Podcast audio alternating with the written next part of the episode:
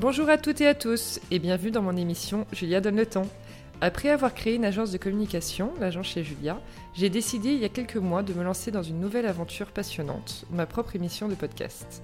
J'y reçois des entrepreneurs, hommes et femmes, issus du milieu du blogging, de la mode, de la beauté, du sport, de la restauration, de l'hôtellerie, et j'en passe. Ce que je souhaite, vous proposer des conversations inspirantes et inspirées pour qu'après l'écoute d'un épisode, vous soyez ultra motivé pour poursuivre vous aussi vos projets. C'est parti pour une nouvelle conversation sur Julia Donne le temps. Pour info, cet épisode a été enregistré début mars, juste avant le confinement.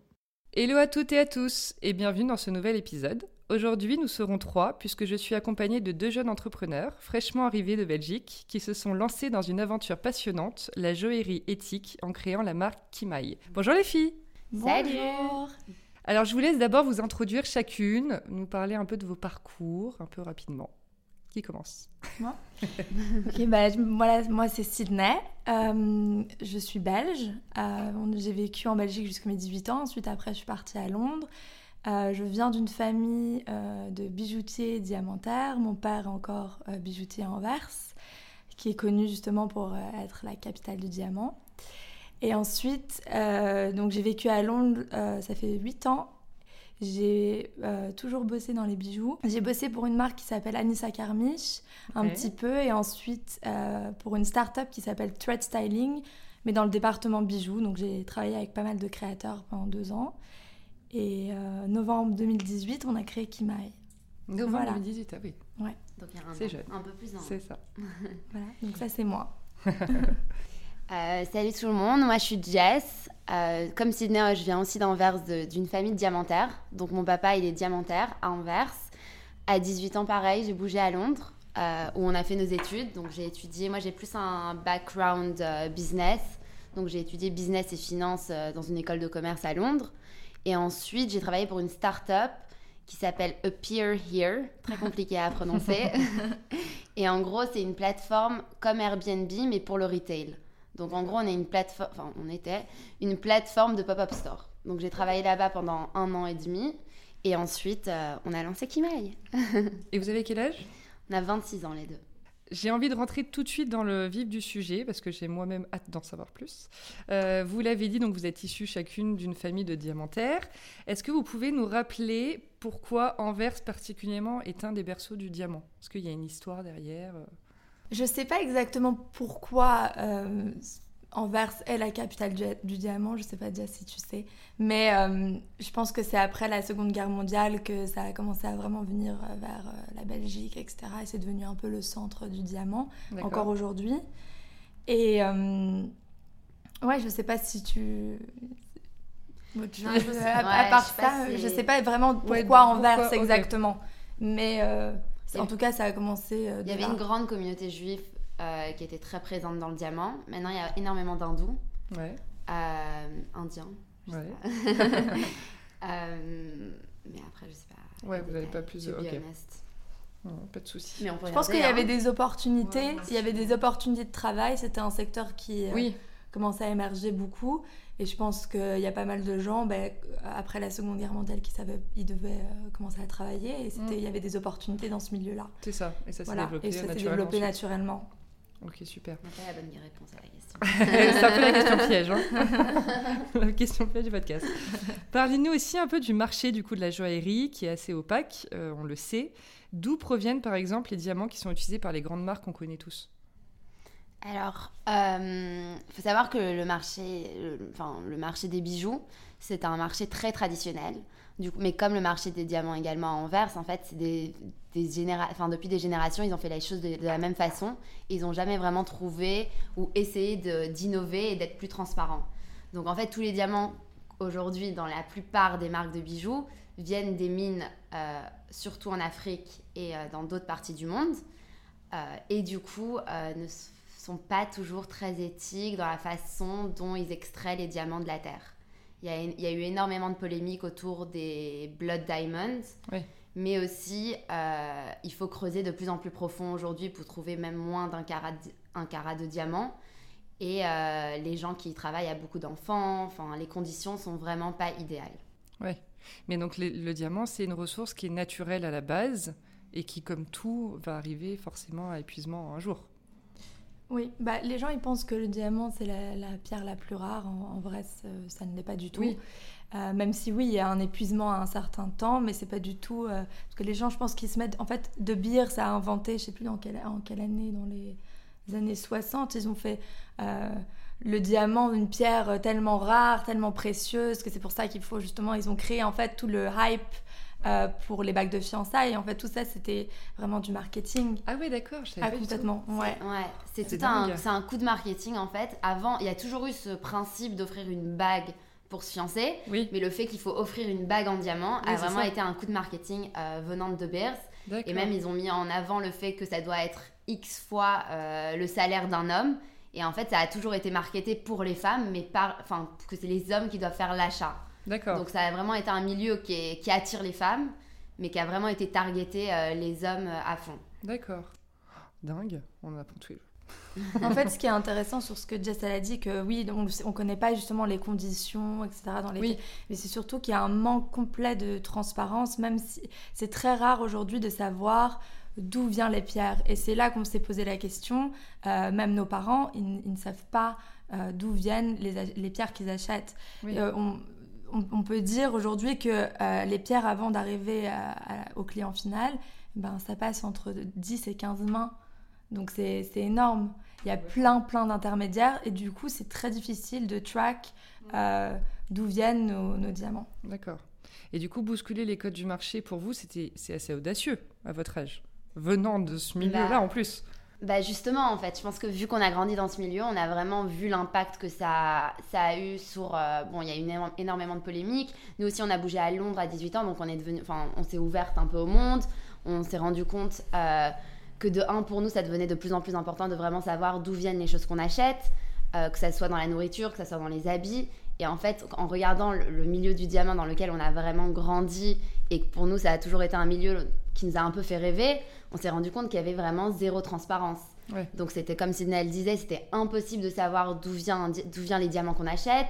Et aussi, on trouvait que le milieu du diamant était, et des bijoux était très traditionnel dans la façon qu'ils parlaient à leurs consommateurs c'est très euh, bon non seulement c'est très cher si, tu, si on veut de la qualité aujourd'hui il y, a les marques haut de gamme mais en plus de ça il y a vraiment des codes à respecter et on trouvait ça ça n'allait pas du tout avec notre génération ça, ça ne reflète pas du tout ce que nous on recherchait aujourd'hui on recherche vraiment de pouvoir parler à notre marque plus directement c'est beaucoup plus détendu euh, moins intimidant exactement oui, c'est ça. Parce qu'on parle beaucoup aussi, par exemple, de, de ce côté rentrer dans une boutique, euh, je sais pas, pour, pour n'en citer euh, qu'un, par exemple, quartier, mm. et tout de suite, tu, tu sais pas trop si tu dois aller voir quelqu'un, si tu attends que quelqu'un vienne vers toi. Enfin, c'est vrai que c'est un peu gênant. Exactement. Donc en fait, ce genre de boutique, on rentre pas si on n'a pas le portefeuille parce que et même si on a le portefeuille, on se sent un peu euh, bah, intimidé. on a peur d'essayer les pièces. Euh, en disant, bah, en fait, j'essaye juste, je n'achète pas. Exactement, on veut juste essayer, on veut juste bah expériencer quelque chose. Et aussi, leur, leur expérience en boutique est très vieux jeu. Oui. Donc, en fait, c'est comme ça qu'on est venu à l'idée, parce que pour nous, c'était important d'amener de la transparence dans l'industrie. Et on se sentait justement le mieux placé, justement parce qu'on vient de là et que nos familles ont, baigné dedans depuis euh, des générations. Mais en plus de ça, vraiment la rendre euh, plus approchable. Pourquoi on ne peut pas porter aujourd'hui des bijoux tous les jours? Pourquoi les femmes peuvent pas se les acheter soi-même plutôt vraiment que d'attendre euh, qu'on leur offre? Qu'on leur offre, D'ailleurs, vos familles ont réagi comment quand vous êtes lancée? Bah, moi, euh, donc mon, grand-père justement, il bossait chez De Beers. D'accord. Euh, mais il a pas mal pris. Bon, il a pris sa retraite il y a longtemps. Et mon papa, qui est toujours bijoutier aujourd'hui, il voit ça comme un autre marché. Donc, il voit pas ça comme vraiment une compétition. Ah oui, d'accord. Ce qui est intéressant mais il est, il est, il est assez jeune, donc je pense qu'il est aussi euh, pour le nouveau, euh, pour l'innovation, etc. Je pense que les gens, ils voient quand même l'impact qui s'est passé, enfin, qui a sur l'industrie. Donc en fait, nous, comment on a entendu parler de ces diamants de labo, c'est vraiment en discutant à, plein de gens euh, dans la bourse diamantaire à Anvers. Donc c'est comme ça qu'on a, qu'on a vraiment, on connaissait pas, on a posé plein de questions à différentes personnes et c'est là qu'on a entendu parler des diamants de labo qui sont en gros des diamants identiques à des diamants qui viennent des mines, mais sans l'impact environnemental et social. Ça veut dire qu'ils sont vraiment créés de toutes pièces en laboratoire. Exactement. Ça, hein. Donc en gros, on reproduit l'environnement qui se passe sous terre dans un labo euh, pour faire grandir ces diamants de la même façon qu'ils qui grandissent euh, sous terre, mais juste dans un environnement plus contrôlé et plus rapidement également. Ok. Et en gros, un diamant, donc pour vous donner un peu plus d'informations, un diamant c'est 100% du carbone. Ouais. Et en gros, on met un, un un pépin, une graine de, une graine de carbone dans un environnement de haute pression et haute température. Et c'est comme ça que le diamant, il grandit. Et du coup, pour venir à, ta question, euh, après, moi, mon, papa, par exemple, il est plus traditionnel. Je pense que c'est aussi des gens qui ont été dans, dans cette industrie depuis des, des années et que c'est plus compliqué pour eux aussi de comprendre le changement, de comprendre l'innovation. Bah Donc ils ont un peu du mal à accepter euh, que les choses exactement que les choses se fassent différemment, mais en même temps ils voient quand même euh, ce qui se passe sur le marché, qu'il y a une demande, euh, enfin la demande pour les diamants naturels elle baisse énormément et que justement ce diamant de labo c'est l'avenir. C'est une opportunité et je pense qu'il y a beaucoup de, il y a pas beaucoup, mais il y a de plus en plus de diamantaires aujourd'hui qui commencent à faire les deux un peu pour essayer de mettre un, un, un, un, pion, oui, sur, euh, ouais, vraiment un pion dans les deux marchés oui. pour ne rien louper.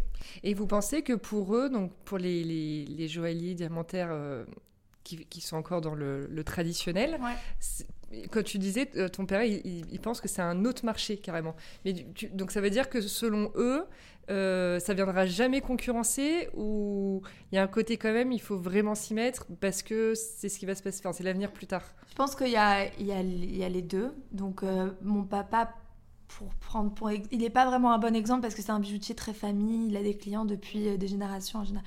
C'est vraiment le petit bijoutier typique d'Anvers où euh, il y a une grosse partie de la communauté qui va acheter. Enfin, il a pas vraiment, il, c'est pas qu'il est, en, il est en demande de nouveaux clients. D'accord. Donc il est assez euh, ouvert et il voit que, bah, il voit aussi qu'on a créé notre marque, que ça marche, etc. Donc je pense qu'il voit vraiment qu'il y a qu'il y a vraiment une opportunité là-dedans. Après, je pense que les grands bijoutiers, type Place Vendôme par exemple, je pense que je sais pas, ils vont pas le dire, mais je pense qu'ils ont un petit peu peur mm. parce que ça vient quand même casser un marché. Là, on n'a pas encore parlé de prix, mais euh, en diamant de laboratoire, on est entre 50 et 60% moins cher.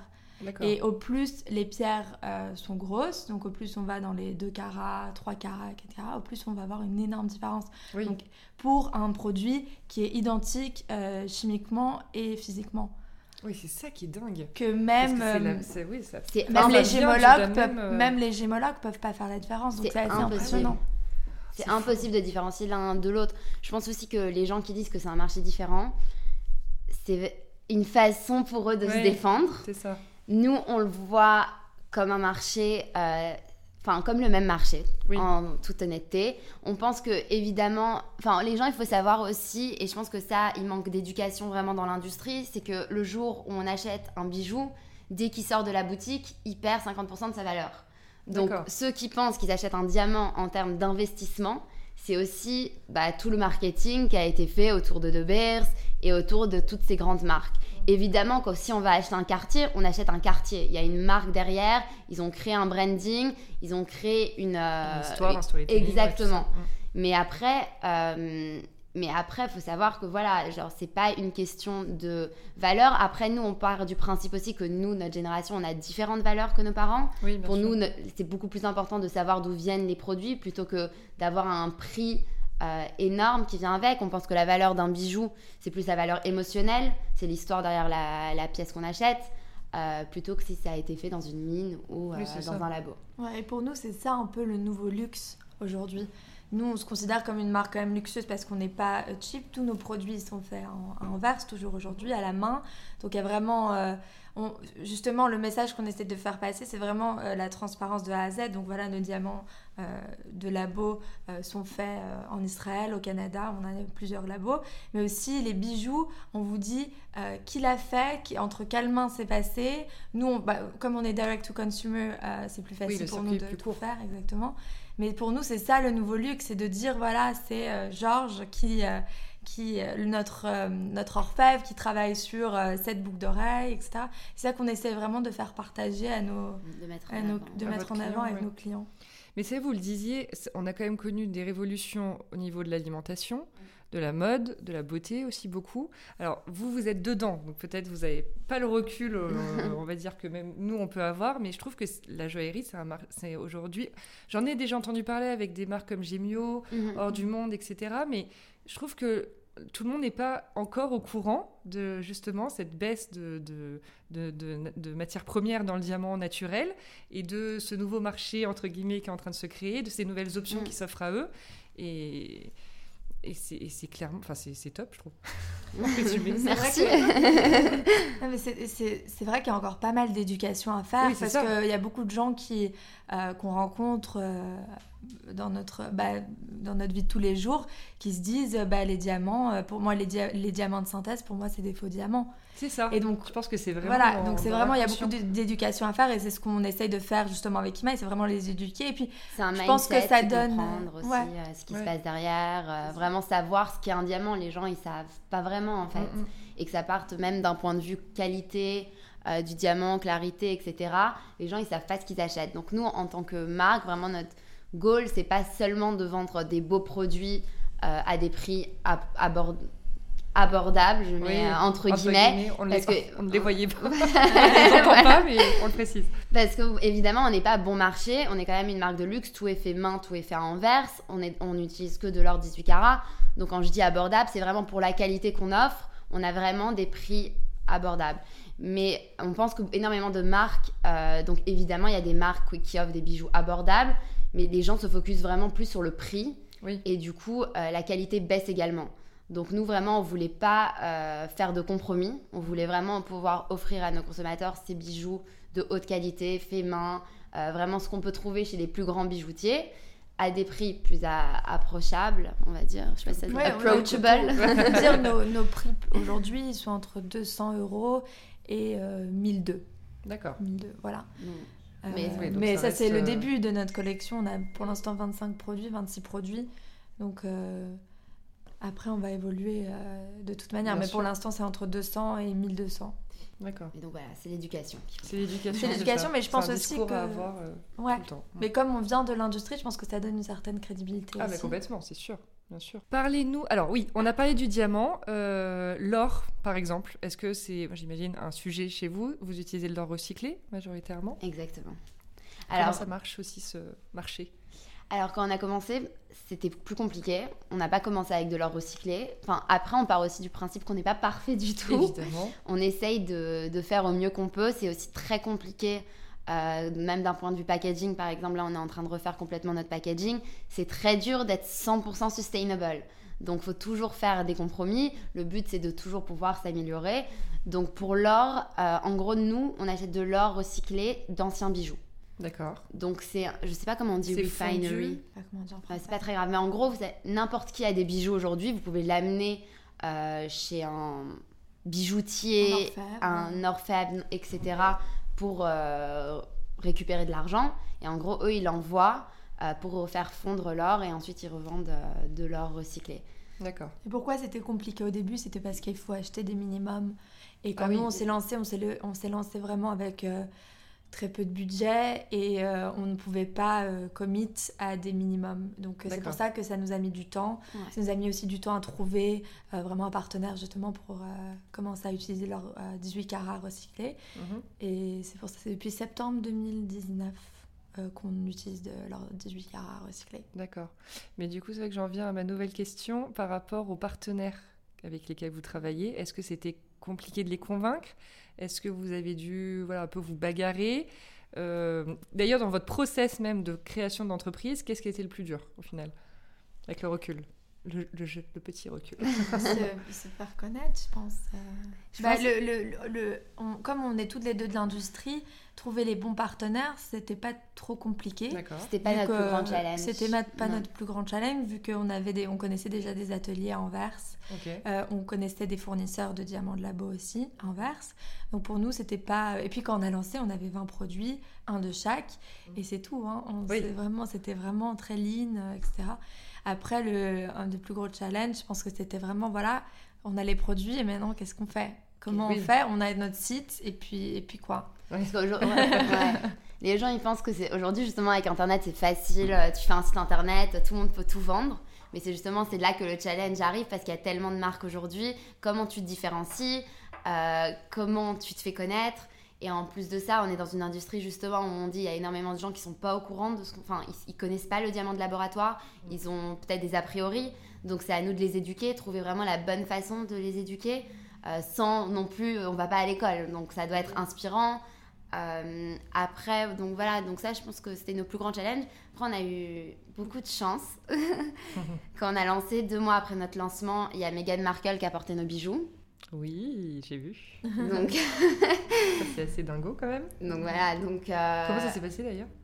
Alors, on a contacté... En gros, on, on voulait vraiment des gens qui représentent notre marque. C'était pas le but que n'importe qui porte nos bijoux. Oui. Évidemment, Meghan Markle est le rêve de tout le monde. et du coup, on s'est dit, on va regarder dans son réseau proche et, contact- et commencer à contacter des gens qui sont pas aussi médiatisés qu'elle et beaucoup plus faciles d'accès. D'accord. Donc, ce qu'on fait, ce qu'on fait tout le temps d'ailleurs, on n'arrête pas d'envoyer des emails. Si on nous répond pas, c'est pas grave, on renvoie un autre email. Donc, c'est ce qu'on a fait avec, euh, avec Meghan Markle. On a envoyé des emails aux gens dans son, Entourage. dans son entourage. Et, euh, et voilà, et on a eu son assistante personnelle qui nous a contactés et qui a voulu Wow. acheter euh, les paires de boucles d'oreilles. Dingue. Et ça, c'était en janvier 2019. Ah Ouais. Alors qu'on a ça. lancé en novembre. Ouais, on a ça. lancé en novembre, on vendait aux amis d'amis, enfin, on se Oui. débrouillait Au quoi. début, c'est les Friends and Family. Ouais. On était dans un... Enfin, Sydney, elle travaillait Ouais. encore full time. Moi, je venais quitter mon job. Et, euh, et puis quand Meghan Markle a porté, c'était son premier, c'était sa première euh, apparition avec son, son ventre De grossesse. de d'accord. 2019. Donc Son ventre de 2000. Ouais, son ventre en 2019. et du coup, c'était hyper euh, covered Ah bah en oui, fait, euh, dans tous les magazines, etc. Et ils sont obligés en fait de dire euh, tout ce qu'elle porte. Et en- Donc direct, euh, on était tagués partout. Et c'est ça vraiment qui nous a un peu propulsés. Et vu que c'est un sujet quand même assez actuel, le diamant de labo, et que c'est la première fois qu'une royauté euh, porte Ah bah le oui. diamant de labo, bah, c'est ça qui a créé un peu le buzz autour de ça. Ça nous a donné énormément de crédibilité, de visibilité, mais également pour l'industrie. Bien sûr. Euh, donc ça, ça nous a donné un petit push. Un pour, petit euh, voilà, pour grandir, euh, pour grandir la marque. Ouais, et une communauté aussi, euh, c'est ça qui Oui, nous a vous, vous avez rapidement pris sur Instagram, j'imagine. Oui, et surtout aussi que son audience, elle est pas mal aux États-Unis, donc ça nous a Oui. apporté un nouveau marché aussi, qui était assez intéressant parce qu'on pensait que quand Meghan Markle euh, l'a porté, on était sûr qu'on allait vraiment, euh, ça va être très euh, long, enfin UK, UK. en général, qu'elle allait vraiment sauter sur les produits, etc. Et au final, c'est beaucoup plus les Américains qui sont obsédés par Oui, tout ce qui est la royauté euh, anglaise, parce que vu qu'ils ont pas ça. euh, C'est ça. Et puis c'est une, Am- enfin elle est pas américaine, mais elle est canadienne, Oui. donc euh, c'est un peu la même chose actrice pour- américaine, Actrice, etc. tout ça, oui, bien sûr. Donc voilà, donc euh, ça c'est, mais c'est encore toujours nos grands challenges. C'est pas parce qu'on a Meghan Markle que ça y est la marque. Bien euh, sûr. on est C'est là où bon, justement il faut pas se relâcher. C'est ça. Donc c'est même encore plus dur parce que justement on a eu ce buzz deux mois après le lancement. On n'était pas du tout prêt euh, mentalement ni. euh, nous- donc euh, donc il y a eu énormément de travail à faire pour vraiment envoyer tous les commandes. Il faut savoir que toutes nos pièces sont faites main à Anvers.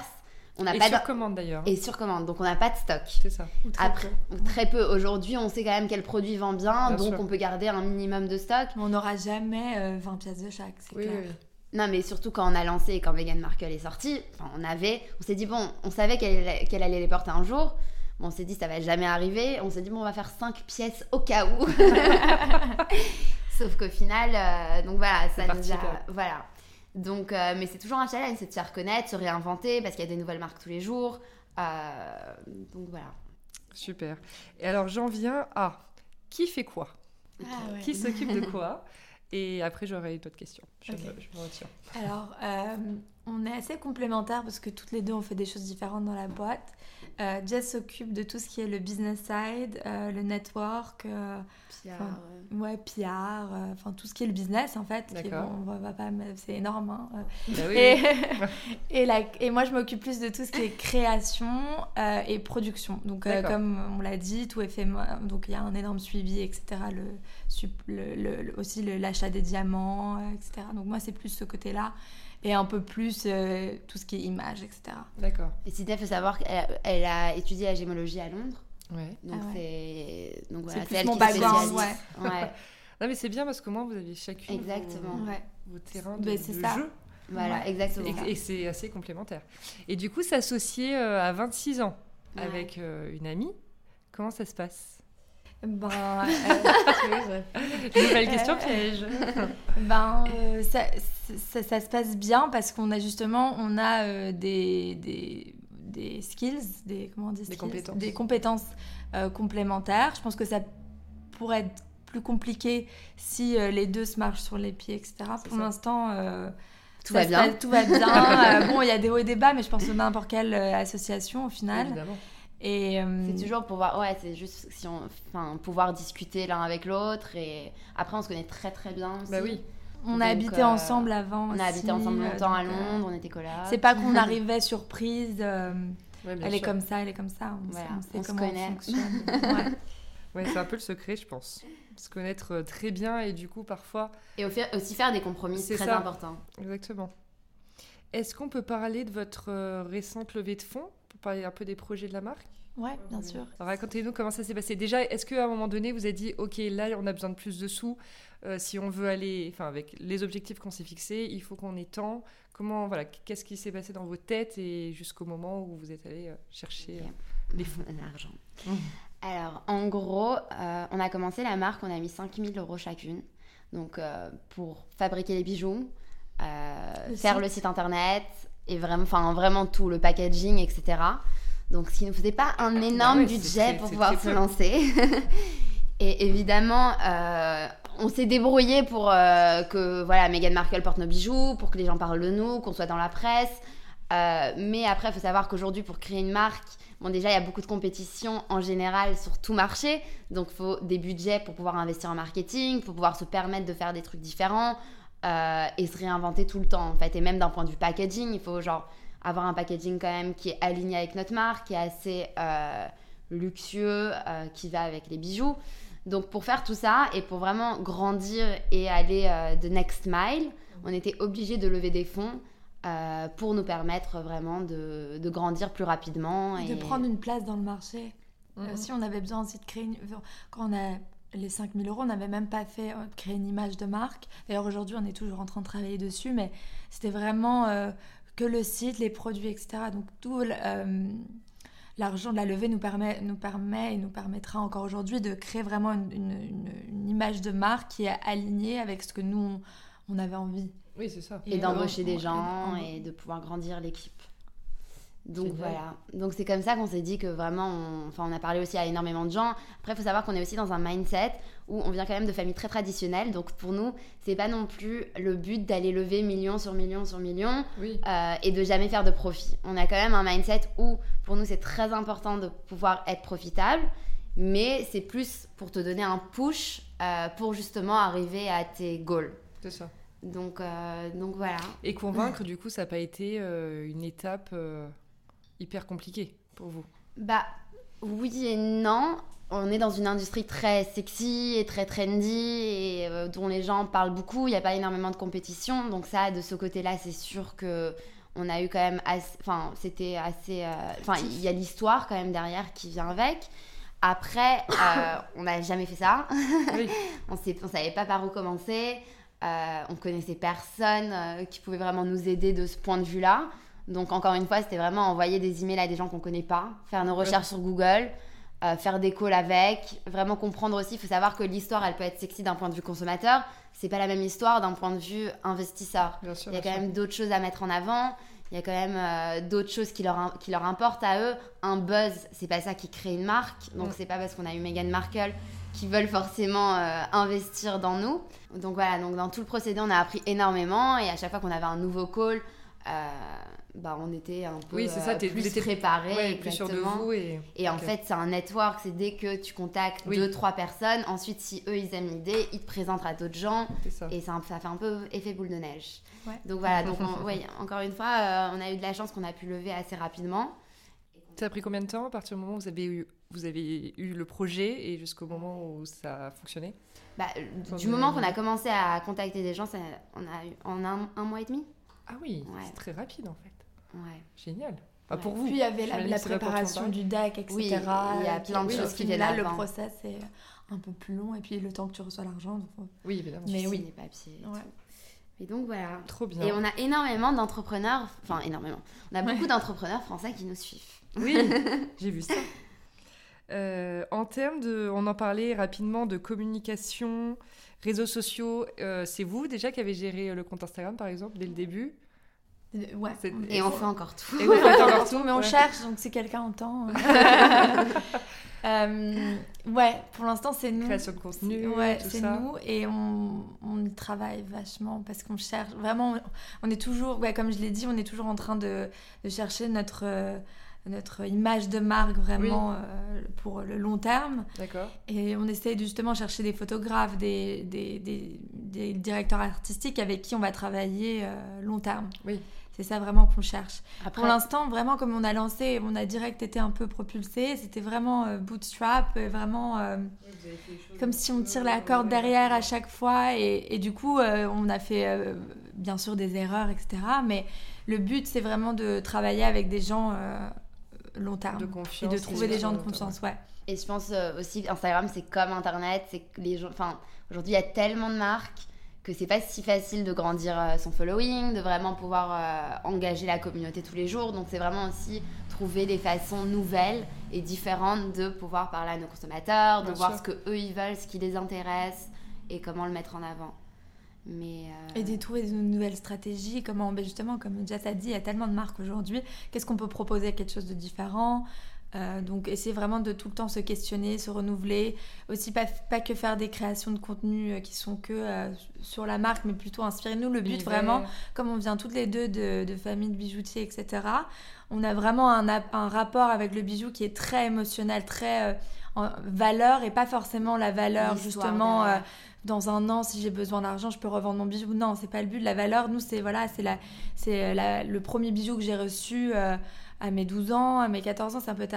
Mais chaque... Et nous, c'est ça qui nous intéresse, c'est vraiment de sensibiliser les gens à la valeur d'un bijou. Euh, à la valeur émotionnelle euh, du, bijou. en général, qu'est-ce qu'il veut dire, etc. Et en général, quand on parle aux gens, il y a pas mal d'histoires qui ressortent qui sont hyper intéressantes. Et, et c'est ça que nous, on veut aller euh, chercher. c'est comme les bijoux de ta grand-mère. Et c'est exactement ce que j'allais dire. Enfin, ça, c'est un truc, le, de transmettre les bijoux. je trouve que, enfin, en tant que femme surtout, c'est hyper euh, précieux comme C'est ça. et c'est ça qu'on a envie de. On veut mettre en avant en parlant à différentes femmes aussi, de comprendre leurs histoires et pas être focus que sur notre marque. Et pareil, aussi mettre en avant des marques qui font les choses bien d'un point de vue éthique, euh, les marques qu'on aime, les articles qu'on a découverts cette semaine. Vraiment essayer de. Ouais, tout vous inspire au final? Comment vous, vous, arrivez à, à chaque fois vous renouveler? En termes de contenu Et de création même de, bijoux euh, En termes de contenu, je pense que c'est beaucoup euh, passer du temps vraiment sur Instagram, regarder, être inspiré. Même ce qui est cool aussi, c'est de regarder vraiment des gens qui font des, des des choses incroyables, mais dans des industries complètement différentes. C'est pas le but de regarder euh, le, compétiteur, exactement. Non, nous, c'est pas du tout ça. Nous, c'est vraiment regarder d'autres euh, dans la beauté. Il y a tellement de trucs incroyables qui se passent. Comment on peut euh, s'inspirer de ça, mais pour le bijou, par exemple. Et en termes de création de bijoux, comment on s'inspire? C'est beaucoup bah, les bijoux que nous, on a envie de porter, en fait. Il y a pas mal d'inspiration de vintage, justement. Mais voilà, après, c'est l'art, c'est euh, la nature, exactement. Et c'est surtout, nous, euh, le, avec la marque, ce qu'on essaie de faire, c'est de ne pas créer des collections. Donc, la plupart des bijoutiers, en général, aujourd'hui, ils fonctionnent avec euh, deux, trois collections par an. Et ils font un thème, par exemple. Et puis, ils font le bracelet décliné en boucle d'oreille, en bague, etc. Nous, c'est pas du tout ça qu'on essaie de faire. Nous, on veut faire des product drop, donc c'est-à-dire qu'on lance des produits, un à deux produits par mois, pour vraiment essayer de justement apporter à chaque fois. Il faut vraiment, euh, mais surtout que la plupart de nos consommateurs, ils achètent euh, combien de pourcentage de returning customers On a 30%. 30% de gens qui reviennent.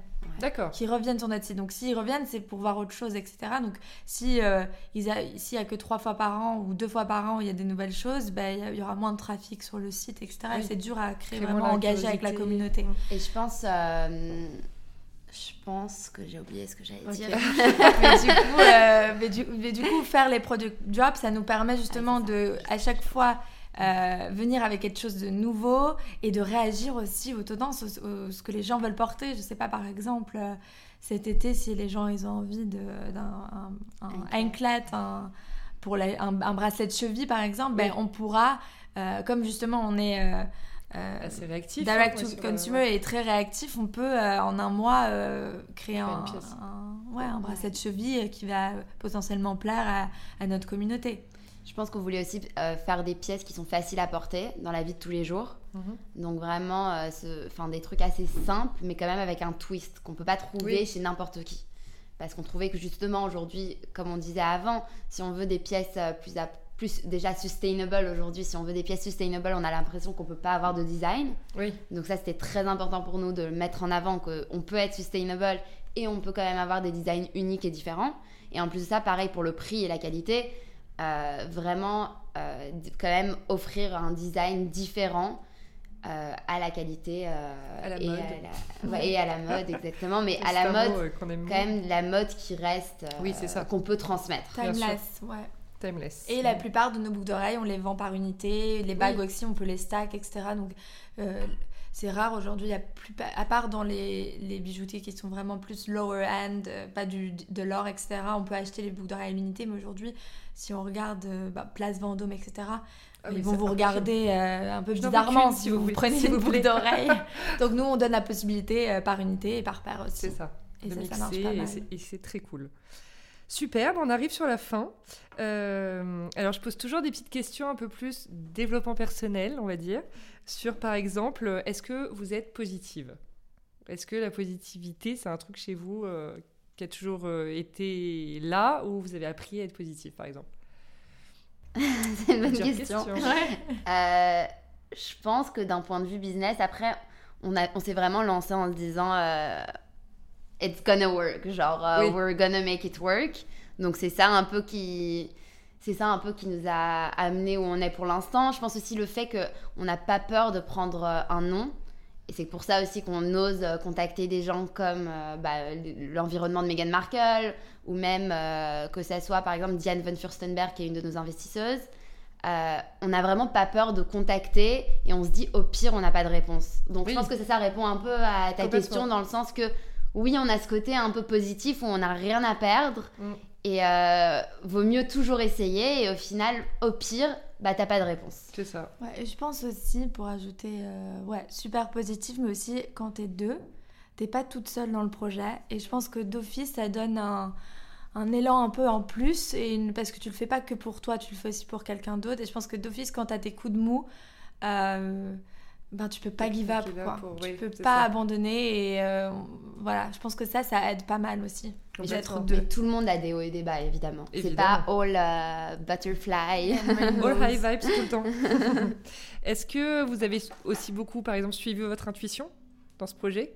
Complètement. On Vous a lancé sans business plan. Non, mais je me rappelle quand, quand Jazz m'avait parlé des diamants de labo, je me rappelle quand, quand on a décidé de se lancer le projet, je me rappelle que j'avais des maux de ventre tellement je, je sentais un truc. Donc vrai ouais, bah oui, je t'avais ouais. dit, je me rappelle, je- je- on, les- bah, on- on voyait le marché augmenter et tout. Et donc ça, je a- pense que un c'est une vraie intuition. Bien sûr, complètement. À fond. On a mis quand son même. corps. toujours. Ouais, voilà, quand Ouais. on, a, on, a, on a fait nos recherches évidemment sur le marché, enfin, mais on y- dès le début, dès qu'on a entendu parler de ça, enfin, on, a- on s'est dit, il n'y a jamais eu de changement dans cette industrie, il est temps de faire les choses différemment. Et en fait, personne n'en parlait, Oui, personne savait ce que c'était, il y avait peut-être deux, trois articles sur Internet. Et dans cette année-là, où on a commencé à faire nos recherches, vraiment, euh, il y avait de plus en plus de gens qui en parlaient, donc vraiment, on se disait que... Et c'était ça qu'on avait envie de faire aussi. On Bah a oui, oui. toujours été Ouais. passionnés de ça, donc... euh, D'ailleurs, passion. l'entrepreneuriat, euh, excuse-moi, je t'ai coupé. ouais, non, vas-y. L'entrepreneuriat, c'est un truc ouais, qui vous a toujours euh, parlé. Moi, perso, êtes dit, je veux monter ouais. une marque plus Ouais. tard ou je veux créer un projet. elle voulait travailler pour personne d'autre. Ah, pas personne d'autre. Moi, j'ai toujours, toujours, Pour toujours voulu travailler pour moi-même et faire un truc euh, qui rapporte, enfin, qui est pas focus que pour l'argent, mais vraiment Oui. un truc qui me tient à cœur. Donc, aller au bureau tous les jours, euh, où évidemment tu vas apprendre des choses, mais c'était pas le salaire qui me motivait. Donc, si la boîte euh, avait pas vraiment une forte mission et si il n'y avait pas vraiment un moyen de grandir et d'apprendre et découvrir de trucs différents, moi ça m'allait pas. Ouais. Donc euh, vraiment, ça depuis tout le temps, j'ai toujours voulu euh, pouvoir faire un truc qui me tient à cœur. Après, j'ai aussi fait des projets de côté où genre, c'est pas de l'entrepreneuriat, mais que ça soit euh, organiser des événements, même pour des amis, mais on a fait des événements avec 150 personnes, des dîners et tout. J'ai toujours vraiment aimé entreprendre. Ah, trop bien. Et moi, j'ai toujours voulu créer ma marque de bijoux, mais un peu moins de jazz dans le, le- dans le- l'entrepreneuriat en tel. J'ai toujours voulu créer ma marque de bijoux, donc c'est en Oui. même temps ce que je, je veux faire, mais j'ai adoré aussi mes expériences de travail où j'ai appris beaucoup. et ça m'a apporté bah, c'est ce qui crée de l'expérience. Oui, après, c'est juste un, c'est un projet de passion, en fait. oui, oui, euh, c'est ça. Et moi, je fonctionne vraiment à la passion. Mm. Voilà. c'est dit. Et qu'est-ce que ça veut dire pour vous avoir du succès? Alors. Oh là là. Euh, pour moi, le succès, c'est, euh, c'est le bien-être, je pense. Pour moi, le succès, c'est d'être bien dans tes baskets, bien dans ce que tu fais c'est pas forcément avoir euh, un award ou euh, avoir autant d'argent, etc. Pas du tout. Je pense que c'est vraiment d'être bien, d'être passionné. Je pense que c'est pas donné à tout le monde de, faire ce qu'ils aiment, de faire ce que les gens aiment. Euh, nous, on a beaucoup de chance. mais on n'est on n'est pas encore je dirais pas qu'on est encore successful parce qu'on a encore pas mal de choses à faire dans notre vie mais ouais pour moi le succès c'est d'être bien dans ses baskets et d'être passionné trop bien moi, je pense, bah, je suis d'accord, d'être heureux, je pense que c'est le plus important, euh, et de pouvoir aussi partager avec d'autres. C'est pas le succès, c'est pas que pour soi. Euh, c'est justement si tu, si tu peux te permettre euh, d'être successful, de vraiment pouvoir le partager avec les autres, et aussi de faire un truc qui te tient à cœur. Genre aller travailler tous les jours juste pour gagner un salaire, c'est pas forcément.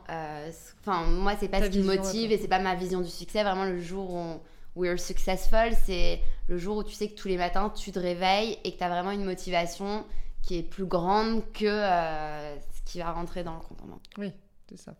Et l'échec, est-ce que c'est quelque chose qui vous fait peur? Hum, Je pense que.